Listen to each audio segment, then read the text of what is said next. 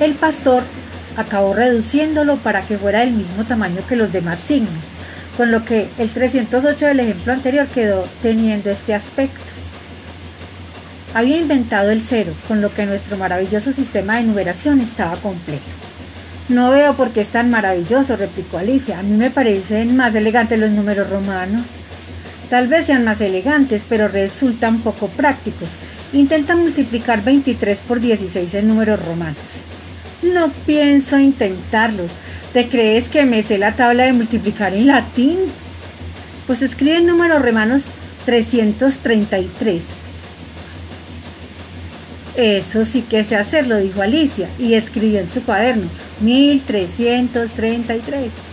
Reconocerás que es más cómodo escribir 3333 en nuestro sistema posicional decimal.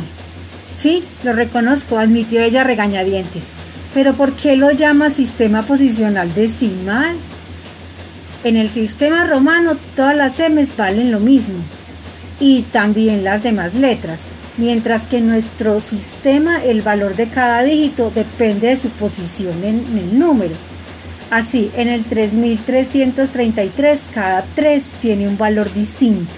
El primero a la derecha representa 3 unidades, el segundo 3 decenas, el tercero 3 centenas y el cuarto 3 millares.